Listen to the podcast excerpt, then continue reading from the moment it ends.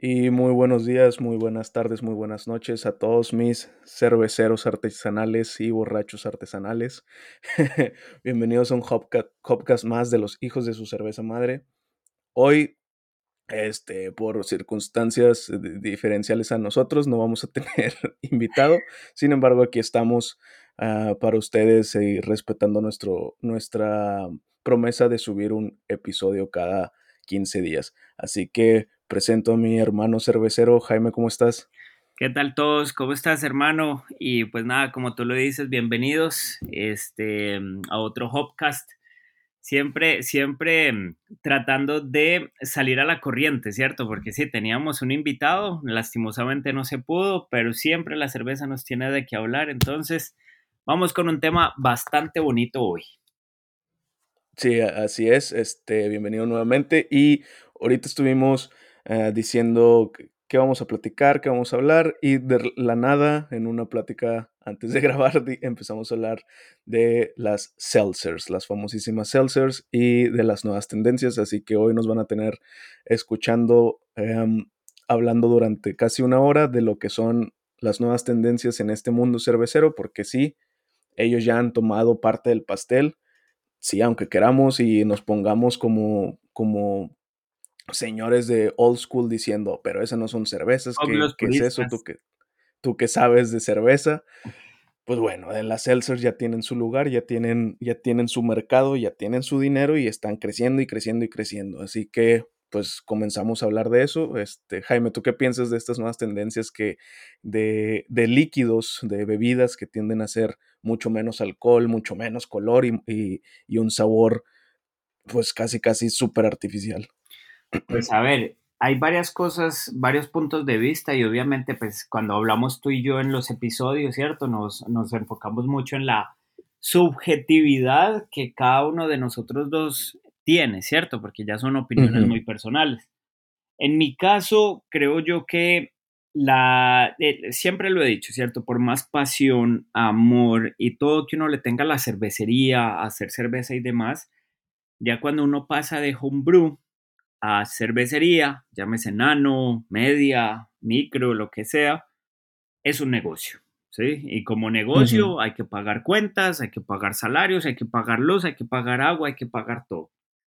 Entonces ahí creo yo que es donde vienen ya sean estos experimentos donde entran, bueno, porque salen de algo em, por accidente, que alguien quería hacer algo, le resultó y se empezó a vender muy bien, o ya sea por necesidad.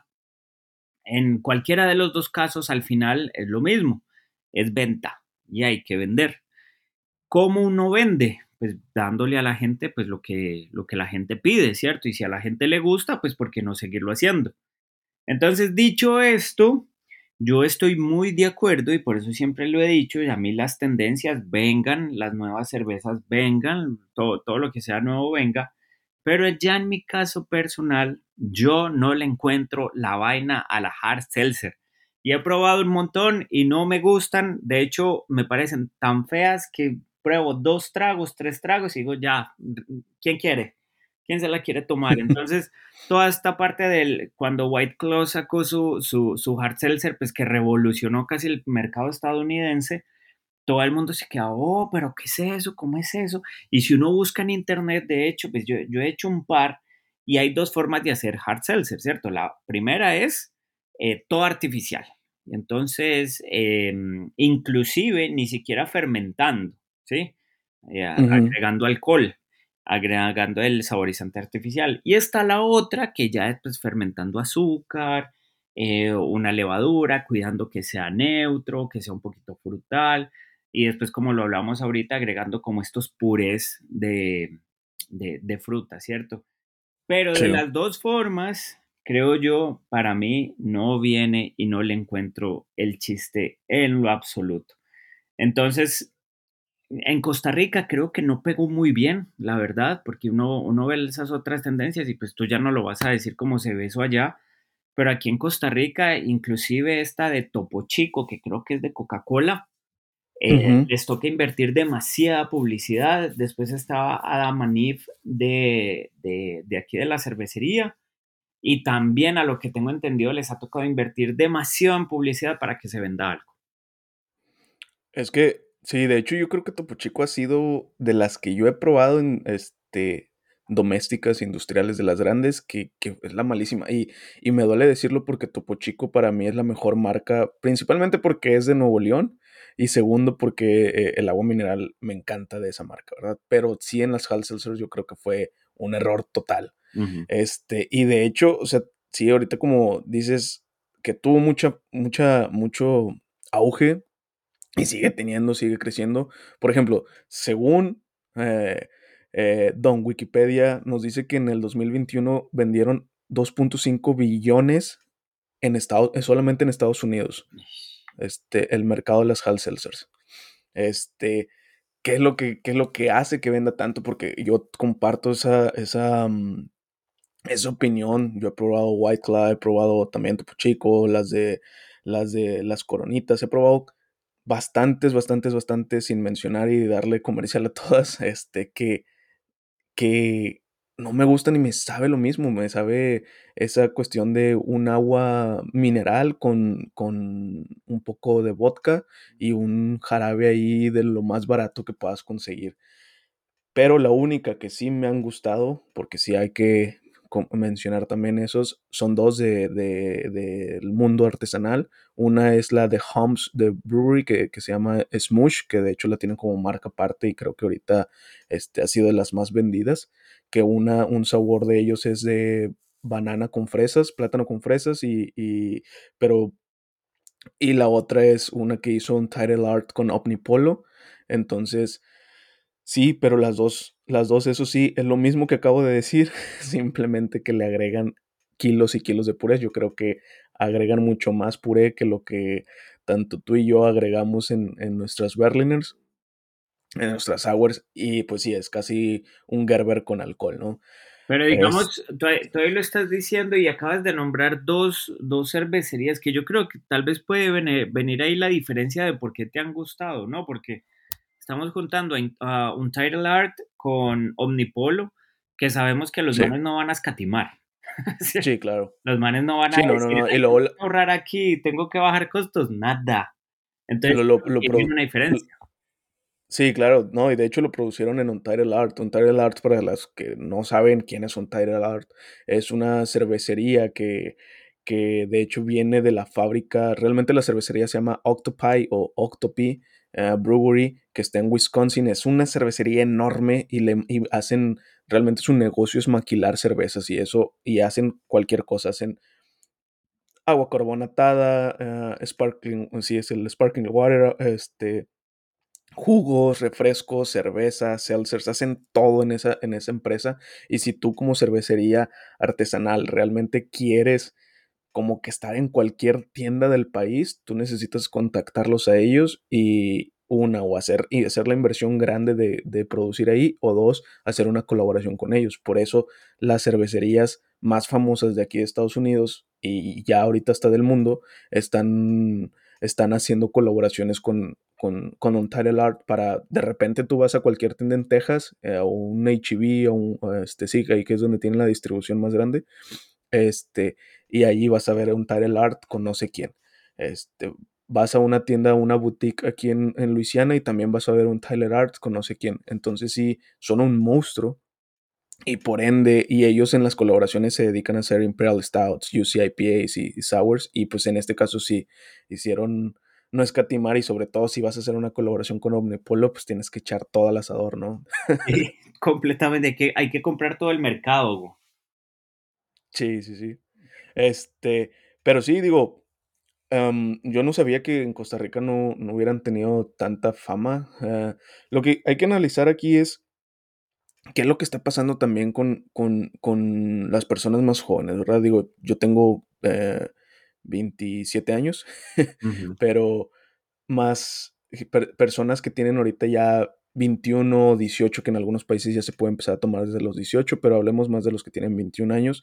Ellos lo que están buscando ahorita, y, no es porque haya hablado con ellos, sino lo que se ven tendencias en gráficas, en dinero, es lo que yo creo que veíamos hace 20 años, hace 30 años cuando surgieron las, las light, ¿no? La, la, gente quería una, algo que, los, que no los hiciera engordar tanto, pero que pudieran consumir más, que después las cervezas light, pues fue un consumo exagerado y yo creo que eh, triplicó o cuadruplicó las ventas que tenían los monstruos cerveceros a nivel mundial, ¿no? Digo, cualquiera conoce a aquel tío que llega a una carne asada o un, a un asado, lo que sea, en una junta familiar y lleva tres cartones de, esa cerveza que porque le gusta presumir que toma mucho, ¿no? Y yo creo que eso es lo que está pasando ahorita con las seltzers de nuevo, pero de una manera como que más fancy, el hecho de que quieren consumir volumen, que le guste, que sea más similar a un dulce, pero que a la vez no, no eh, meter esta ideología de no me estoy, no estoy engordando, no estoy haciéndome tanto daño porque es light, ¿no? Yo creo que sigue apareciendo otra vez esa, esa tendencia de, de, de, crear productos light. Y eso que es bueno, es bueno y tal vez sería un buen tema para, una, para un próximo podcast porque la gente creo que no entiende lo de light, ¿cierto? Mm -mm. Sabemos que el, el light no es que te va a hacer bajar de peso, porque no son dos calorías muy diferentes, la del alcohol a los carbohidratos. Pero sí. pues, estaría bueno, estaría bueno hablarlo en un, en un próximo episodio para. Es más, debería ser como de mercadeo. Técnicas mercadológicas para vender más. Los monstruos. Pero igual, volviendo un poquito al tema, nosotros nos basamos mucho en, en el negocio de nosotros, pues en el de nosotros al menos Fijo, en Estados Unidos no debe ser nada, pero aquí en Costa Rica sí es, sí representa una buena parte. Este, tenemos un tráfico más o menos de 12 mil personas al mes. Eh, okay. 60% de ellos son turistas. Y ahí nos podemos dar cuenta, pues si estamos mucho en investigación, ¿cierto? Tenemos varios sistemas de recopilación de datos y demás que nos dicen qué consume la gente. Y en este caso, por ejemplo, nos damos cuenta que el tico eh, es muy dulcero, ¿sí? Pero ¿qué, ¿a qué me refiero con que es muy dulcero? No, bueno, uno, es muy dulcero y ojalá pues que no lo vayan a tomar a mal ni nada, pero es muy baratero también. Entonces, no hay todavía como una diferenciación, ni siquiera en los destilados, este, de por qué yo me debo tomar un, y pongamos el ejemplo, un whisky caro a un whisky barato, ¿sí? Simplemente okay. se sabe que el whisky es caro, es caro. Listo. Se sabe que el whisky barato es barato, pero no saben por qué. Asimismo con el vino, inclusive, aunque aquí la, la parte vinícola está un poquito más desarrollada, pero aún así no saben por qué el vino es más caro y por qué el vino barato es más barato. Entonces entramos igual a la hard seltzer y la hard seltzer pues lo que nos dice es sí, es como una soda este, eh, saborizada, pero entonces prefieren en este caso que les hagan un cóctel. Entonces, tal vez ahí es donde entra un poquito esta parte del dulzor, que el tico, que el tico como que le gusta, y entonces prefiere como esta parte de, de slushies, ¿sí? Porque, porque entonces vienen eh, que la margarita con no sé qué, que el chiliguaro, bueno, aquí, el, bueno, el chiliguaro, el chilimango, ¿cierto? Y estamos hablando uh -huh. que son cócteles que sí tienen bastante, es, vienen cargados. En cambio, si tú ves, por ejemplo, un, un Smirnoff, eh, que, que, yo lo creo que lo puedo asociar un poquitito, digamos que es como una hard seltzer, pero eh, potente, eh, sí. se usa más que todo para discotecas, para la parte de, de, bueno, y yo me quiero como, no me quiero emborrachar, pero me la quiero pegar, ¿cierto? O sea, no, uh -huh. no quiero quedar vomitando ahí en el caño, pero si quiero estar feliz y que no me importe nada y ve, entonces ahí es donde entran en juego estos, estos alcoholes, pero no es tanto por gusto, es más porque lo puedo digerir más fácil, que yo creo que es donde viene la diferencia. Entonces no, no me tomo un vodka porque, o un tequila porque me va a saber horrible, ¿sí? Y todo el mundo hace estas caras de ¡ah! Pero entonces me puedo tomar algo con un poquito de sabor para que no me pegue tan duro y pasar la noche bien, ¿cierto? Entonces, eh, uh -huh. Siento yo que al menos en Estados Unidos creo que las hard seltzer pegaron muy bien precisamente porque la gente las sabe disfrutar, saben por qué es así y se las pueden tomar ya sea en una discoteca, ya sea en una fiesta, ya sea en un asado, ya sea en lo, en, hasta en el cine, me imagino, ¿cierto? Claro, claro.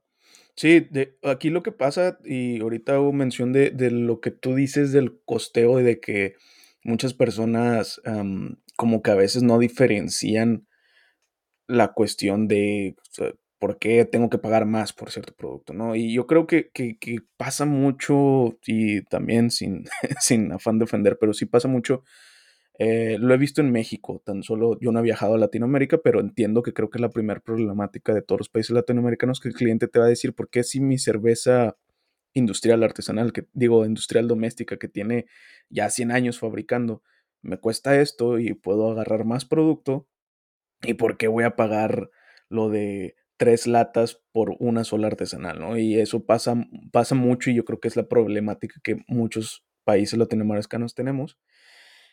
Pero aplicado aquí a Estados Unidos, eso no es tanto problemática, ¿por qué? Porque tú puedes ir a un estadio y la cerveza craft te puede costar lo mismo que una Bud Light, este, tú puedes ir a un bar y va a ser casi lo mismo, una IPA, Hazy IPA, y te puede costar un dólar más que que un que un vaso de una Budweiser, este y tú vas a un supermercado y, por ejemplo, si un six pack te costó, de cualquier marca, te costó $10 dólares, un four pack de una de las mejores Hazy IPAs de de del estado te cuesta $11 dólares, ¿no? Ya 12 con taxes. Y la gente dice: "Pues si es un dólar más, pues lo compro", o sea, no no diferencia mucho, y a veces el mismo americano ni siquiera le le le ve si es 2 botellas menos o 2 botellas más. Entonces, eso es lo que nos da facilidad nosotros como cerveceros art artesanales, cerveceros craft, de que de jugar ahí con los precios, porque sabes que que que tienes ese margen que a la vas a estar casi a la par que una una una industrial. Entonces, la seltzer también suele venderse así, o la seltzer se suele vender a la par que una que una lager, este, entonces, como está dentro de los precios, no no yo creo que no no me puedo meter tanto a un tema psicológico, porque no lo soy, no lo tengo tanto no lo tengo estudiado eso, pero yo creo que el la misma persona, em, en su mente dice: "Pues estoy pagando el mismo precio, no se sale de mis precios, este margen es normal y, pues, lo voy a pagar, voy a ver qué es". Ahora, White Claw se fue mucho al al hizo hizo mucho énfasis en el mercado de joven, de de que está el típico, pues, lo como lo veíamos antes, pero lo vuelven a retomar esa mercadotecnia que que que para mí se me hace muy barata, que es el el tomar un grupo de jóvenes atractivos, surfeando en la playa y tomando esa bebida, y todos con con cuerpos, este, que yo creo que nunca vamos a tener, ¿verdad? Este, entonces entonces, fueron otra vez con esa mercadotecnia.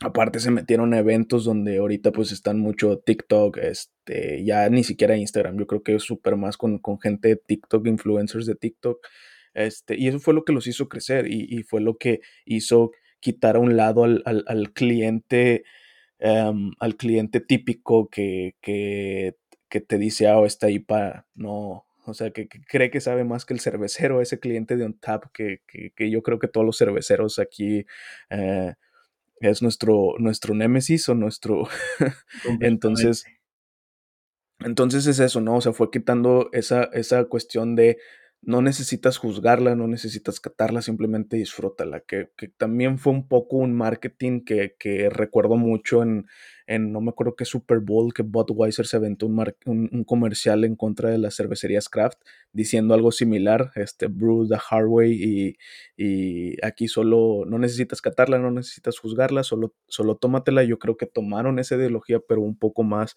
a la ligera y diciendo: "No estamos como que compitiendo", pero sí están compitiendo con el craft, simplemente es una opción más, tómalo, ¿no? Yo creo que que es más que nada por ahí, se fueron metiendo y, pues, ahorita, como dije ahorita, o sea, ya 2021 y haciendo un negocio de billones de dólares, pues, ¿quién no va a querer invertir en eso? Sí, igual yo sí siento, hermano, que al menos, digamos, la la la parte del margen que ustedes dicen yo siento que en Estados Unidos sí hay un poder, no poder adquisitivo, sino un poder de adquisición un poco más amplio a la hora de que si tú tienes una cerveza que cuesta 8 dólares, la gente la va a comprar, ¿sí? Y y no le va a poner y no le va a poner ninguna ninguna, eh, o sea, tal vez se va a fijar más en si está bien hecha o no, pero no va a pensar tanto, ah, pero es que la, la industrial no, no sabía así, ¿cierto? Tal vez la, va a comprar con una expectativa, va, va, a decir como, ok, esta cuesta 10 dólares, voy a ver por qué cuesta 10 dólares, ¿cierto? Pero no va a ser como, ah, no, yo estos 10 dólares debe ser muy caro porque la industrial cuesta tanto, no, sino que ya saben a lo que va, que yo creo que esa es como una de las mayores diferencias acá, ¿cierto? Aquí todavía no hay esta parte eh, representativa que nos pueda decir, ok, yo estoy me voy a tomar esta cerveza porque sé cómo se hizo, sé quién la hizo, em, sé las diferencias tal vez o, tal vez lo que me pueda encontrar o no, ¿cierto? Entonces, cuando aquí habla, habla uno, por ejemplo, sí, hicimos una cerveza, no sé, la de la de la última que hicimos con pitaya, este, la gente únicamente se deja ir porque, ah, bueno, le agregaron sí una fruta y el color y ya pero no se dan cuenta de todo lo que hay detrás. Y asimismo, entonces, em, de uno la tiene, uno la, uno la tiene que vender cara, ¿sí? Uno, no, es, no es por vara ni nada. Y entonces uno inclusive lo ve en algunos chats grupales aquí en Facebook y todo en, Costa Rica, donde, donde dicen, de, de, hecho me estoy acordando, independientemente a las cervezas, se está refiriendo más a restaurantes, porque al menos el barrio donde nosotros estamos, es un barrio bastante exclusivo, ¿cierto? Que es barrio Escalante. Entonces, eh, ahí lo que ha pasado es que bastante gente se ha ido, era un barrio muy residencial antes, pero era un barrio de mucha plata. Entonces hay casotas, ¿cierto? Casotas gigantes y entonces ahí es donde cuando se va alguien, pues llega un comercio, agarra esa casa y la, y la acomoda. Entonces estamos hablando que no va a ser digamos, el, promedio de un alquiler como de un centro comercial, ¿sí? Aquí se puede ir hasta cinco o seis veces más. Entonces, me acuerdo que este comentario lo que decía era, ah, sí, pero es que yo nunca voy a pagar los precios de Barrio Escalante. Entonces, de nuevo, ajá, volvemos a lo mismo de, ah, bueno, yo nunca voy a pagar los precios de una cerveza artesanal. Y ahorita que, digamos, ya, ya vemos como pocos que estamos sacando estas cervezas, por ejemplo, añejadas en barricas, que vienen en botellas de 750, tal vez fermentaciones espontáneas, bueno, con la cera, o sea, etiquetas metalizadas, que la, la, botella puede costar 20 dólares. Lo, la clientela de estas botellas llega a ser un poco exclusiva. De nuevo, porque no saben lo que hay detrás de, esto, ¿cierto? Entonces yo creo que es como un poquito la diferencia de lo que tenemos en Estados Unidos, porque inclusive a ti te sacan una hard seltzer cara y la gente creo que está más dispuesta a pensar, ah, ok, esta hard seltzer tiene algo que la hace más cara que tal vez las, las hard seltzers comunes, ojo, no las industriales, sino las comunes voy a ir a probar a ver qué es lo que me están ofreciendo. Y la gente va y lo paga, ¿cierto? Y si está rica, la gente lo sigue pagando. Entonces, hay, o sea, ¿por qué, se hace fila en Hill Farmstead? ¿Por qué se hace fila en, en Russian River? ¿Sí? ¿Por qué se hace fila en, en, Red Barrel? O sea, es, es, muy diferente. Yo todavía no veo aquí, al menos en Costa Rica, y puedo inclusive decir en Centroamérica, cuando la gente empiece a hacer fila para esperar un release. Sí, e, este, esa cuestión de las filas, de hecho, yo creo que se ha, ido bajando. estoy en un grupo de, de Chicago eh, que me metí como desde el 2018 que fui al Dark Lord em, y estuve conociendo ahí, este, tengo un amigo que se llama que se llama Luis, le mando un saludo a él y a su esposa que me, que me dieron asilo sin conocerme en su casa cuando fui a, a Chicago por mi primer Dark Lord. Este, y en ese entonces me acuerdo que él me metió al grupo principal de Chicago, de los entusiastas y todo. Y sí, sí era exagerada la cantidad de cervecerías que, que tenían sus, sus filas. Y ahorita como que se está quitando mucho. Yo creo que principalmente pues la pandemia fue un reset eh, mundial y fue una reseteada de todo. O sea, yo creo que en todo, todo, todo se aceleró, se, se añejó más, o sea, rápido. O sea, lo que yo creo que avanzamos, avanzamos en un año era lo que íbamos a avanzar en cinco en cuestión de todo. y ahorita como que hay tanta demanda, hay tantas cervecerías que yo creo que ya las filas han estado bajándose, pero sí, digo, sin duda alguna en cervecerías ya muy, muy, muy establecidas, tipo, este, sí, Russian River, que ellos, pues, ellos eh, fue el, criaron, su, hicieron crecer su árbol y ya está dando frutos, ¿verdad? Este, Otra sería como Side Project o o, por si mencionar también, pues sí, Hill Farmstead o hasta, hasta Trun también, que ahorita se acaba, publican una cerveza y se acaba en dos horas. Exacto. Este, pero también es la cuestión, y, también tomo el, tema que dijiste del, del, como el poder adquisitivo, también aquí aplica, aquí la cuestión es que como que la mente pues te juega en el hecho de que tú ves 8 o 10, o sea, piensas que es, es muy poco, ¿no? Que, que, cuando haces la conversión pues sí, sí lo vale, a veces es la hora trabajada de una persona aquí, este, pero te juega eso, ¿no? De que, ay, pues está bien barato, cuesta 5 dólares, o sea, o cuesta 8 dólares o cuesta 10 y, lo, y, sumando a eso, el, americano es mucho, yo lo veo aquí, Luisiana sí puedo yo decir que Luisiana sí está un poco más atrasado en la cuestión del mercado craft de todo Estados Unidos. Yo creo que va casi a la par que México, este, sino un poquito nada más más avanzado, pero si México se pusiera un poquito más las pilas, yo creo que sí hasta lo supera. Pero lo que pasa aquí es que, una, sí todo el cliente te sabe que es una IPA. O sea, yo, yo llegué a ver homeless en este, gente vaga en, San Francisco que, que, tomaba lagunitas. O sea, ¿y eso dónde lo vas a ver? O sea, que, hasta el homeless te tome lagunitas. este, yo vi, eh, la gente sabe, ah, pues IPA y, y ya por, por, de hecho, yo creo que Lagunitas es el mejor ejemplo aquí en Estados Unidos de lo que la gente ha probado, o Sierra Nevada, o porque ni Samuel Adams, o sea, yo creo que es más Sierra Nevada y, y, Lagunitas, los que han puesto como que el nombre de la IPA en, alto.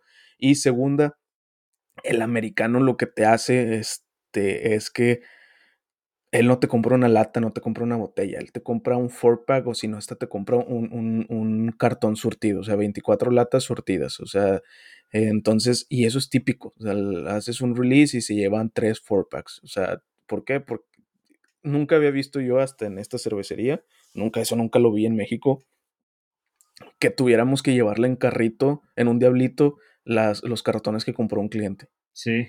Este, este, y aparte el segundo mercado influye bastante. Entonces sí es un mercado que podríamos decir está un poco más avanzado en esa cuestión. Este, y, y, creo que como latinos hay que quitarnos un poco la mentalidad de estarle abaratando el trabajo a alguien más, porque tú no llegas a, un, a una tienda de conveniencia y andas regateando, pero si es el regateo y esa cuestión de quitarle valor, sí hay que dejarlo a un lado y yo creo que pues al fin y al cabo vamos a volver a lo mismo de estar diciendo apoya lo local, porque consúmelo, o sea, haz tu, haz tu, haz tu, haz tu retro y, y bueno, también entra ahí un tema que nos podríamos alargar más de cómo hace un, para mí, tal vez va a ser algo polémico, de que a veces hasta los cerveceros caseros que venden su propia cerveza le hacen también un, un daño al mercado. no sé si me, si me entiendo en esa parte, ¿no? Sí, sí, sí. Y bueno, y yo creo que es otro tema. Eh, podríamos también poner este tema de, de bueno, de, de, estas ventas. Y hay algo, hay algo, hay algo también, digamos, que me, que me, que me interesa mucho. Y bueno, como tú lo decías, yo lo vi cuando fui, visité Russian River, que estuve en la tienda de ellos, ¿cierto?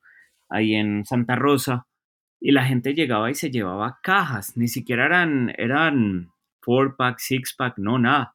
Llegaban y se llevaban dos, tres cajas y era un montón de gente la que hacía esto y yo, wow. O sea, la, gente, la gente de verdad saca el carro, viaja para llevarse, para llevarse estas, estas cervezas, ¿cierto? Entonces, a lo que voy, digamos, con el comentario también, independientemente de las tendencias y demás, siento yo que hablando ya de las hard seltzer, ¿cierto? Porque, digamos, si hablamos de la IPA, por ejemplo, aquí en Costa Rica, la mayor gente que nos consume a nosotros IPA son turistas. Yo casi, casi que no hubiera sacado IPA a no ser por los turistas, ¿sí? Y, no, y, no, y, nos ha pasado varias veces ahí en el restaurante que llega alguien jugando de, ah, yo, puedo, yo, yo soy de los que toman amargo, yo soy hombre, ¿cierto? Y no aguantan, una, y no aguantan una IPA. Pero entonces es, es tal vez como una corriente y lo quiero sentir yo también como que es un producto que la gente, como lo decía, lo puede digerir un poco más fácil porque dejémonos de cosas, ¿cierto? La, la, la, gente si no sabe tomar, siempre le va a saber feo. Y, este, y podemos inclusive hablar, eh, enfoquémonos, digamos, un poquito ahorita en el whisky, ¿cierto? Este, si la gente no sabe tomar el whisky, le va a saber algo muy fuerte, le va a saber algo muy duro. Y podemos inclusive revisarlo en la forma que se lo toman, ¿cierto?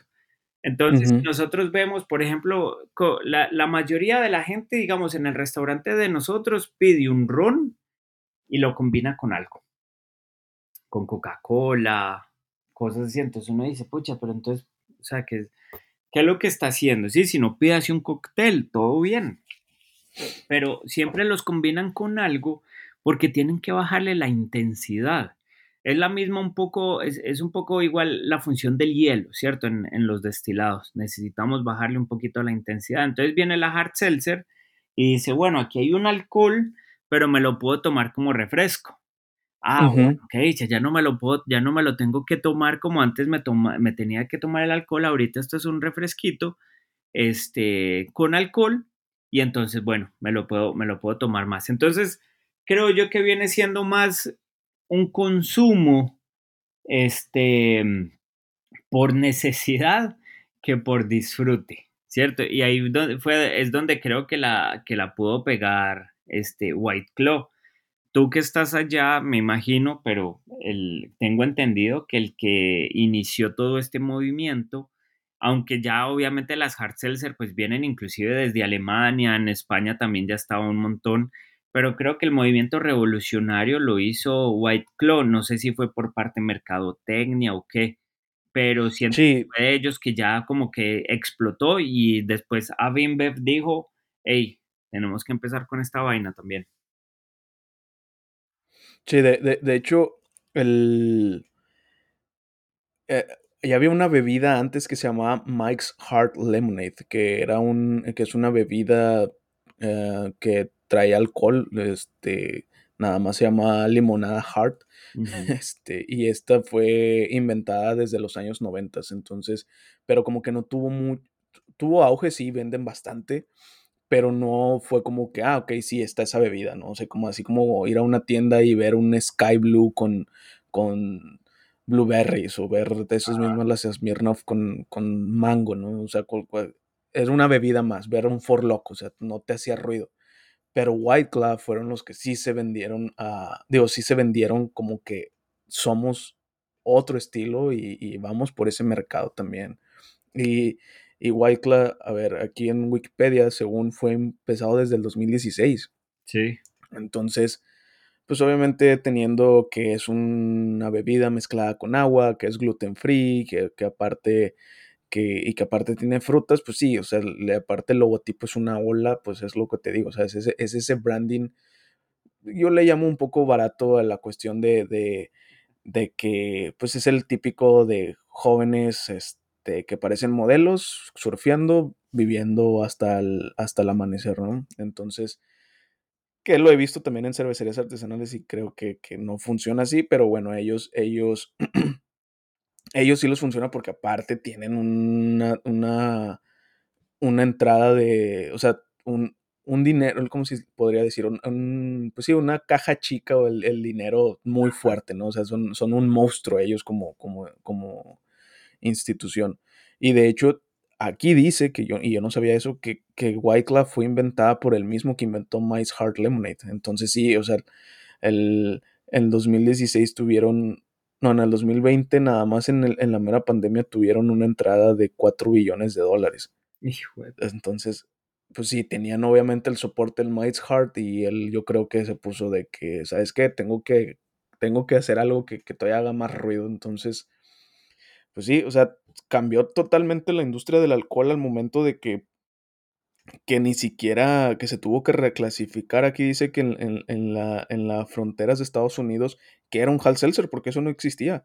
Este, para las cuestiones de, de, de, de impuestos y para meterlo también dentro del área de, de bebidas fermentadas, este, eh, qué, tarifas habían que aplicar, porque también así como dijiste, hay unas que no son fermentadas, o sea, entonces fue toda una revolución que, le hizo ruido hasta el gobierno, le hizo ruido hasta en la, televisión, obviamente, redes sociales, entonces, este, sí, digo, fue un, fue un monstruo y, y, yo creo que, que, no nos podemos detener a, a, las nuevas tendencias, no, no, a, ver, este, esta plática es, pues es una plática al final, es un intercambio de opiniones, pero tenemos que ser conscientes que en algún momento u otro, pues no le podemos dar la espalda a eso, ¿no? O sea, si, si queremos, este, por ejemplo, yo, si, si en algún futuro tengo que hacer, tengo que hacer eso, porque si no voy a estar perdiendo como quiera consumidores jóvenes. O sea, yo necesito,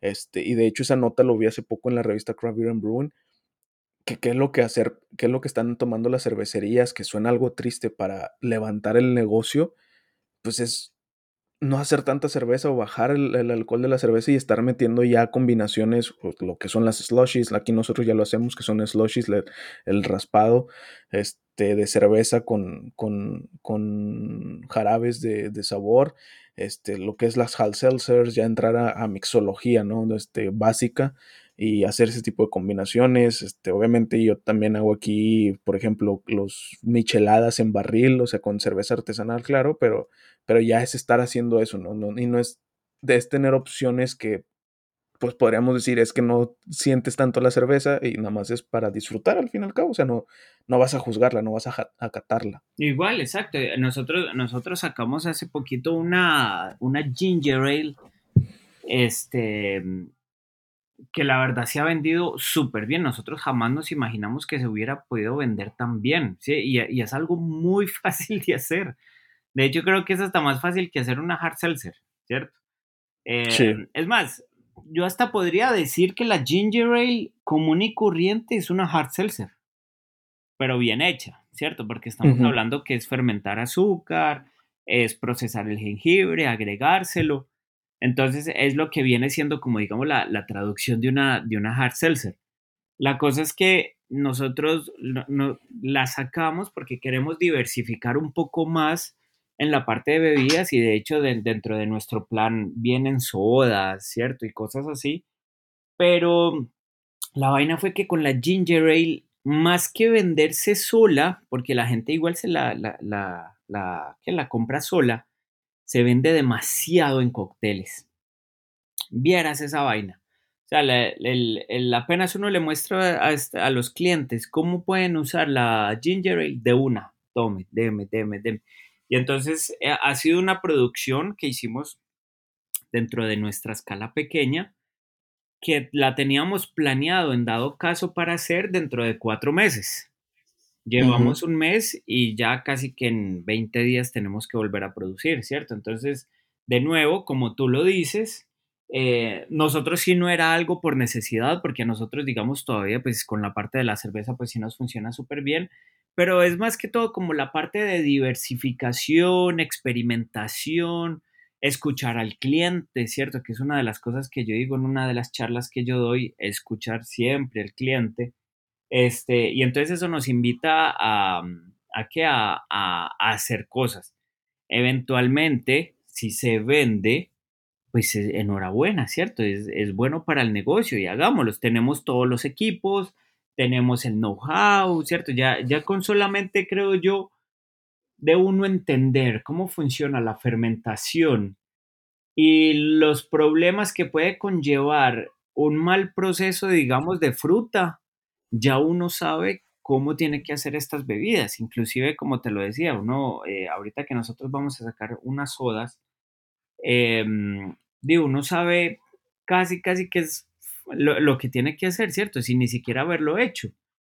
Entonces, em, son posibilidades de negocio y, creo que esto también viene, digamos, en las estrategias o en el business plan em, de lo que se puede hacer con el equipo para sacarle el mayor provecho. Mientras que con una cerveza, por ejemplo, tenemos que durar 16, 20 días haciendo una cerveza con una hard seltzer, con una ginger ale, con una soda, una semana, si es que menos, ¿cierto? Entonces podemos estar rotando más producto, sacando más producto y de nuevo estamos ya dándole al cliente la estamos supliendo la necesidad del cliente de poder tomar algo muy fácil eh, a un menor costo, ¿cierto? Ya yo siento que, digamos, cuando algo, un, establecimiento está muy bien posicionado, pues la gente sabe a lo que va y la gente va a pagar eso y, demás, ¿cierto? A mí, de nuevo, me da mucha risa y lo he visto en chats, que hay gente, inclusive cerveceros, que dicen, eh, así como en una forma despectiva, es que hay, hay gente que se, como, como decir, como que cobran por cerveza tanto, tanto costo, ¿cierto? Que, que cobran la cerveza eh, a tanto precio, pero lo dicen de una forma como de, madre, qué ridículos o, cómo es posible que lo hagan, ¿cierto? Y, y habiendo sido cerveceros y no saben precisamente lo que, el costo que conlleva. Y ojo, Estamos hablando uno del costo que conlleva, porque está bien, eh, cuando uno pone un negocio, uno tiene ciertas reglas, ciertas fórmulas y ciertos parámetros donde uno puede costear. Pero venga, por ejemplo, pongamos el caso de este man de, de North Earthstick, creo que, que, es el, el Salt Bay, ¿cierto? Sí, sí sabes oh, sí, hablando, sí, ¿cierto? Sí, sí, sí. Bueno, yo he visto varios, varios parrilleros súper famosos, bueno, Salt Bay para los que no saben, es este, es este man moreno de, de, cola de caballo con unos lentes redondos negros que tiene una carnicería y unos restaurantes pichudísimos alrededor del mundo y es el reconocido porque tira la sal de esta forma, pues que la sal pega en el codo, ¿cierto? Y cae en la, en la carne, ¿cierto? Que sí. salen sus videos reprepotente, recae mal, pero uno lo ve siempre abrazado de, de Shaquille O'Neal, de, o sea, de la celebridad, inclusive hasta de Maduro, güey. Esto ahora sale, güey, madre. Pero entonces... y cobra bastante nomás para que le vaya a echar exacto, ¿eh? exacto, eh, a eso voy, exacto. Entonces, eh, ahí no hay fórmulas de costeo. Va la madre, pues, si se mantiene una fórmula de costeo, ¿cierto? Porque he visto varios parrilleros muy buenos, muy reconocidos, que han ido al restaurante de él y piden la, este, este filet de, de, carne, ¿cierto? Este steak que, tiene, que viene como envuelto en papel dorado, comestible, que cuesta... Sí, de... Ajá. Sí, te iba a decir el costo, o sea, este, pero si ya lo tienes, lo, que, que, cuesta mil y punta de dólares solo ese plato. Un plato mil y punta de dólares. Es ridículo, ¿cierto? Ahí no hay fórmula ni nada, pero la gente va y lo paga. Puede ser la experiencia, puede ser la fama, puede ser tal cosa, pero eso es lo que vale. Entonces hay dos formas de poner el precio y siento yo que nadie, absolutamente nadie, puede dignarse, a criticar em, el costo de algún producto, ¿cierto? Ojo, y me refiero con esto a dignarse tratando de eh, decirle a la gente que lo está cobrando, es que usted no lo debería cobrar así, ¿cierto? Ya viene la parte del cliente, donde el cliente ya define y dice, bueno, yo ya lo probé, para mí no cuesta eso, em, prefiero irme a comer, y pongámoslo en el caso de las hamburguesas, que lo digo yo, eh, yo ya digamos, no voy a ir nunca a probar esa hamburguesa a Barrio Escalante, ¿sí? Bueno, vaya y pruebe las hamburguesas de McDonald's. Entonces, el, costo, el costo viene por esas dos partes. Si la gente lo paga, el establecimiento se llena y demás, ¿para qué lo va a bajar? ¿Me entiendes? Claro, claro. Es, ridículo. Igual que la Seltzer. La gente lo paga, dele. Sí, sí, sí. Y, este, y estoy totalmente de acuerdo que, que, fíjate que eso es un tema de debate que, que me gusta mucho comentar de hermano, si tú no se te hace muy cara una cerveza, pues simplemente no la pagues, o sea, pero no le puedes decir al cervecero, oye, este, ¿por qué está tan cara tu cerveza? Y ese ejemplo de hamburguesas, fíjate que yo también lo hago cuando, cuando cuando platicaba con amigos, cuando yo empezaba en esto de la cerveza artesanal, que decían, ¿por qué, ¿por qué son tan caras? Y yo decía, pues por costeos, este volumen, impuestos. Y dice, no, pero pues es que yo quiero una caguama, ¿no? Yo quiero una de esta mejor. Y le digo, eh, hazlo comparación de la comida, lo que tocas de decir. Este, una hamburguesa te puede costar más barata comprándola desde la casa en la, en la vuelta de la esquina o te puede costar un poco más cara en una, en una franquicia, o te puede costar mucho más cara en un restaurante de la zona más exclusiva de nuestro estado. Y es lo mismo, al fin y al cabo es lo mismo y tal vez la que sepa más rica sea la de la, la, de la vuelta a la esquina, pero también pues estás pagando, por ejemplo, en el restaurante exclusivo, en, en la franquicia empecemos, estás pagando Aparte que la marca estás pagando estudios de mercado, estás pagando este, el trabajo de licenciados en, la industria de los alimentos, estás pagando toda una base de, de, logística enorme para poder darte esa hamburguesa. Y en un restaurante, pues estás pagando también el estudio de un chef, estás pagando aparte de la renta, estás pagando la marca, estás pagando la misma creatividad del chef y de la gente que está ahí, que es lo mismo que también estás pagando en una cerveza artesanal. O sea, esa cuestión de, pongamos, digamos, tú tienes, pongamos el, el, ejemplo que tú estás poniendo, dos restaurantes iguales, con dos chefs, mm, pongámoslo con cerveza, dos cervecerías iguales, con dos cerveceros iguales, todo igual. Los dos hicieron una stout, ¿sí? Con los mismos ingredientes, con la misma cosa. Pero una ganó World Beer Cup. Ajá en ese momento que la, la, que ganó World Beer Cup le subieron, no sé, costaba 5 dólares y la subieron a 7 dólares. Cuando tú vas a comparar las dos cervezas, ¿por cuál te vas? Pues claramente te vas a ir por la, la, mundial porque te va a decir, a ver, quiero saber qué es lo que probaron los jueces. Exacto, o sea, ya, ya tiene un premio, tiene un reconocimiento y puede que pague el mismo alquiler, puede que pague el mismo salario del cervecero, puede que tenga el mismo equipo, todo pero ganó un premio súper reconocible. Ya con eso ya le pueden subir el precio y ni siquiera, eh, y, ni siquiera el costo está dentro del costeo, ¿me entiendes? Entonces, es lo mismo que tú estás diciendo, ¿sí? uno no le puede dar valor, digamos, a, de esa forma, como lo estás diciendo, a, los productos, llámese hamburguesa, llámese tal, porque hay reconocimientos que vienen siendo este, intangibles, pero hay que ponerlos. Sí. Sí, sí, sí. De, este, yo creo que también pasa.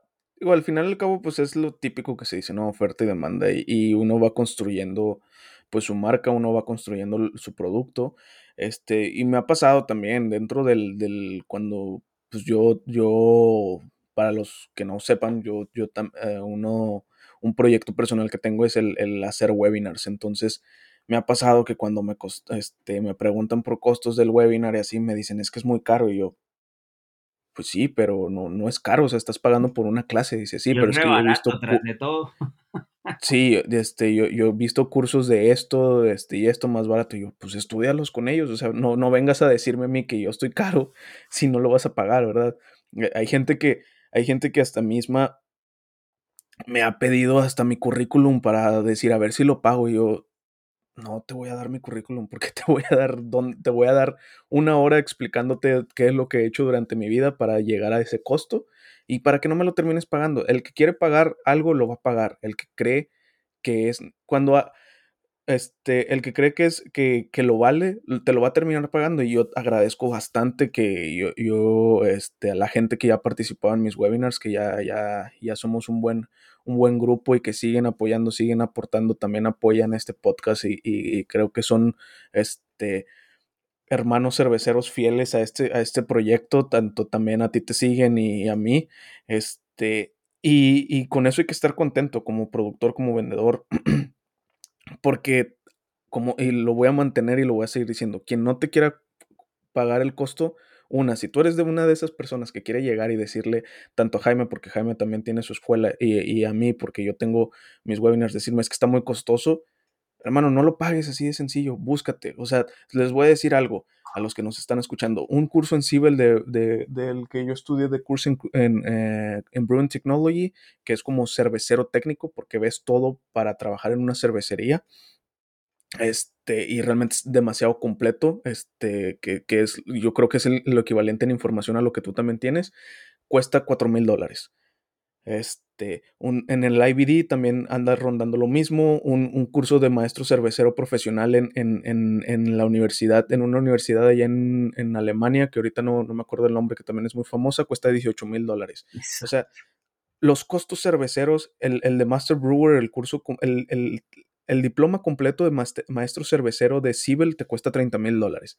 Aparte tienes que invertir a viajar a Alemania porque los últimos dos módulos es irte dos meses a practicar a Alemania. O sea, el costo de esta industria es carísima para estudiarla. No vamos a recuperar lo que cuesta la escuela, pero pues sí tenemos que hacer valer nuestro tiempo. Yo se lo dije a un, a un, a un compañero ahí de un grupo que me preguntó amablemente, no tenía conocimiento de, de, los cursos y me dijo, ¿tú vas a hacer un curso de cómo hacer cerveza? Y le dije, no, este, todavía no tengo planeado eso.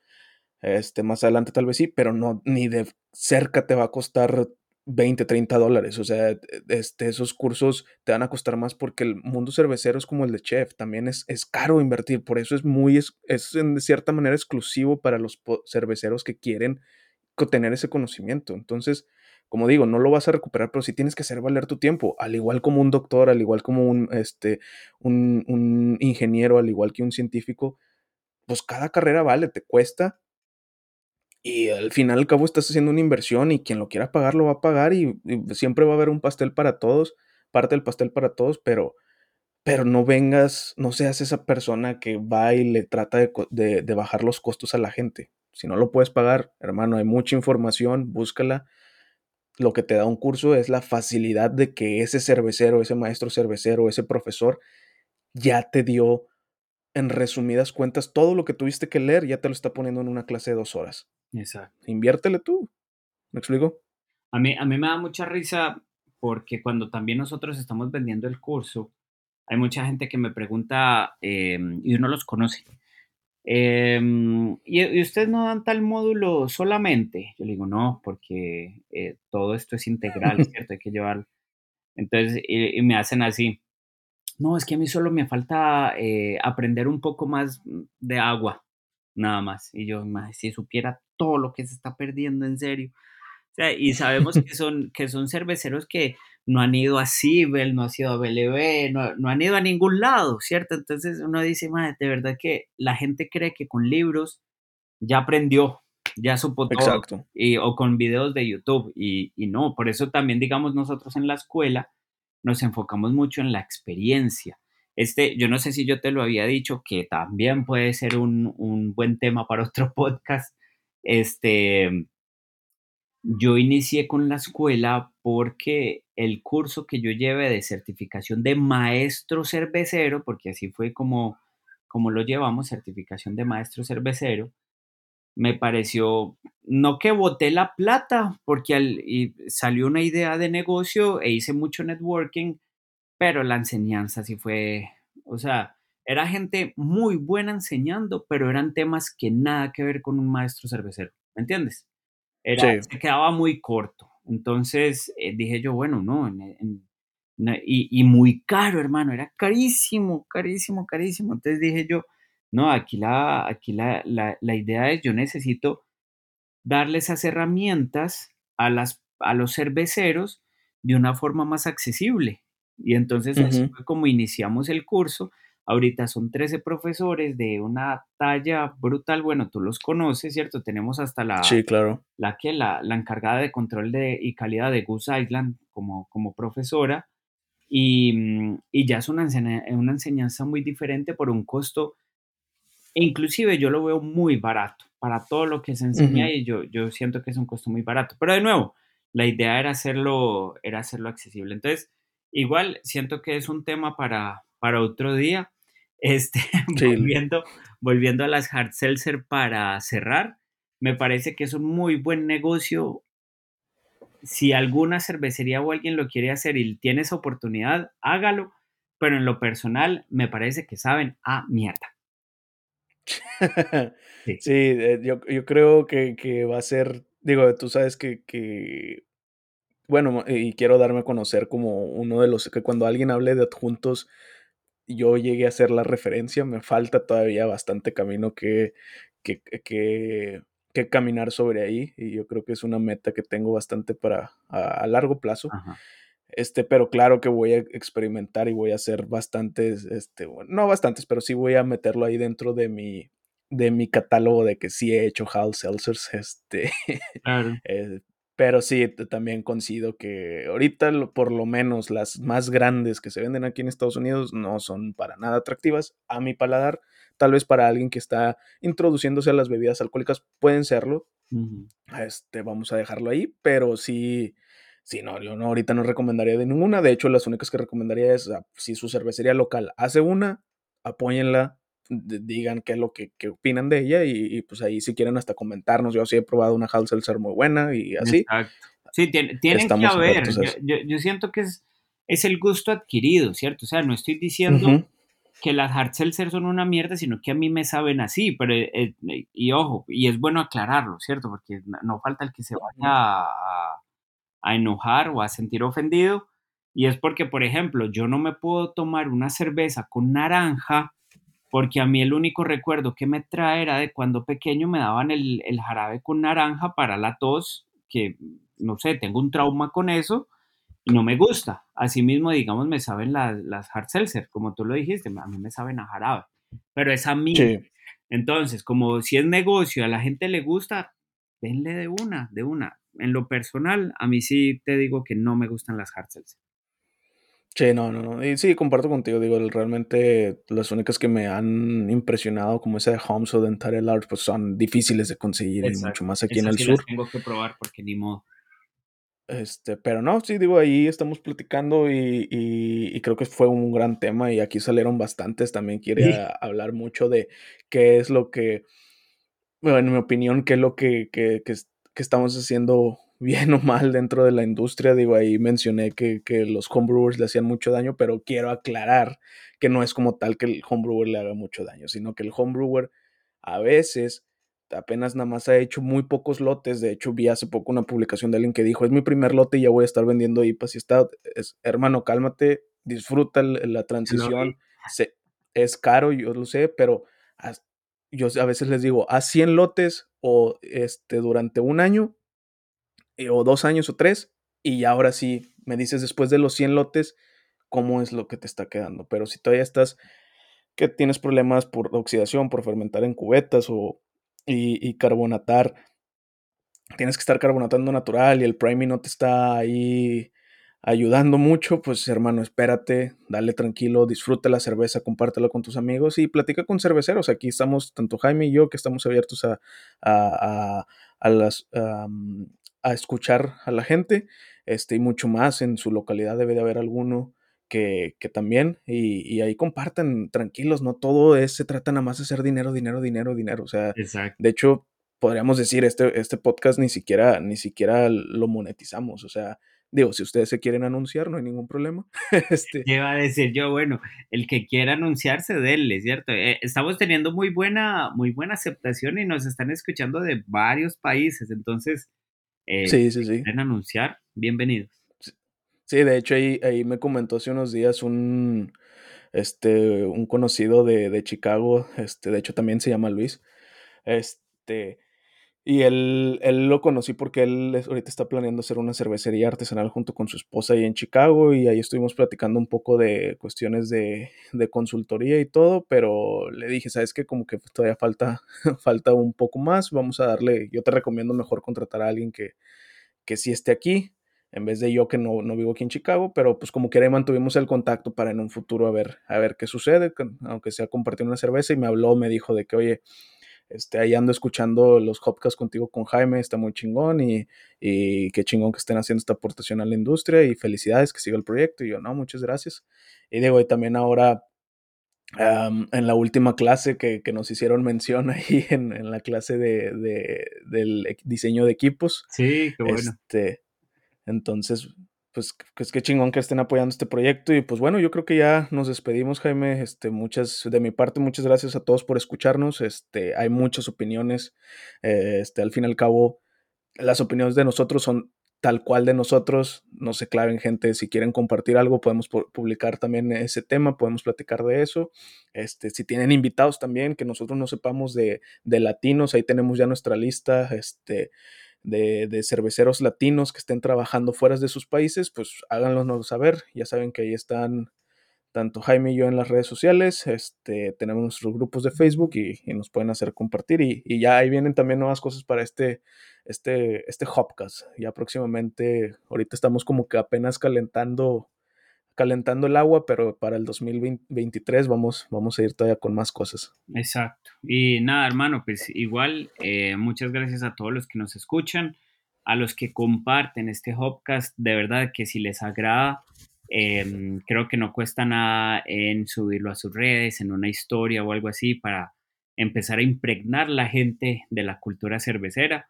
Como ya les hemos dicho un montón, este Hopcast no es tanto para hablar cosas técnicas, aunque hay veces se tocan, sino más bien para hablar de lo que pasa detrás de una cerveza, ¿cierto? Entonces, dicho esto, faltan muchos temas por hablar, muchos invitados por traer y, y de nuevo, si les gusta, pues compartan. Nos vemos dentro de 15 días. Recuerden que son cada 15 días que nosotros subimos un episodio.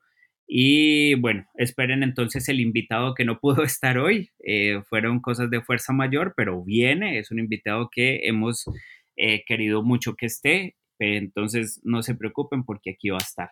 Hermano, muchas gracias. Eh, buena cerveza, buena vida y sigan tomando cerveza artesanal, consuman local. Y hasta la próxima. Hasta la próxima a todos. Bye.